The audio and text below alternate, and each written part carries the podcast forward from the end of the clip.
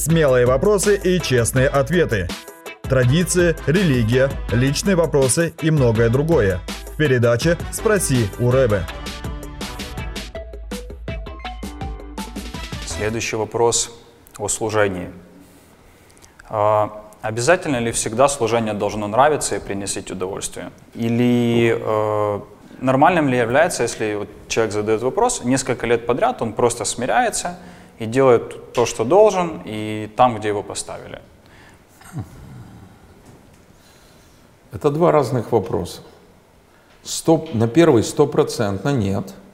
Далеко не всегда, когда мы действительно служим Богу, а не себе, далеко не всегда это доставляет нам прям какое-то наслаждение, удовольствие и неминуемо ведет к повышению настроения.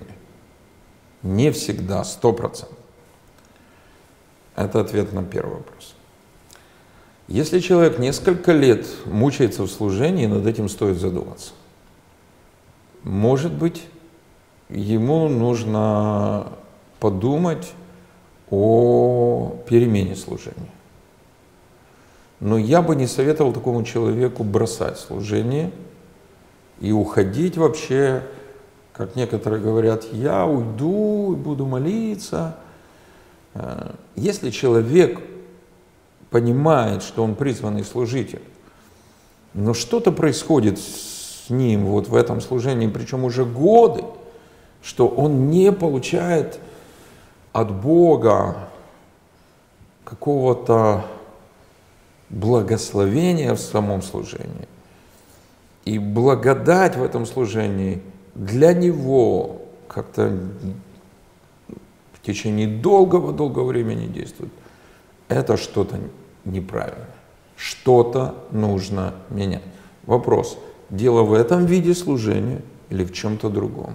Дело может быть в отношении к служению, может быть или еще в каких-то моментах – всегда очень важно советоваться с опытным наставником, который знает человека, э, знает его характер, знает его историю и который может подсказать, молясь вместе с ним.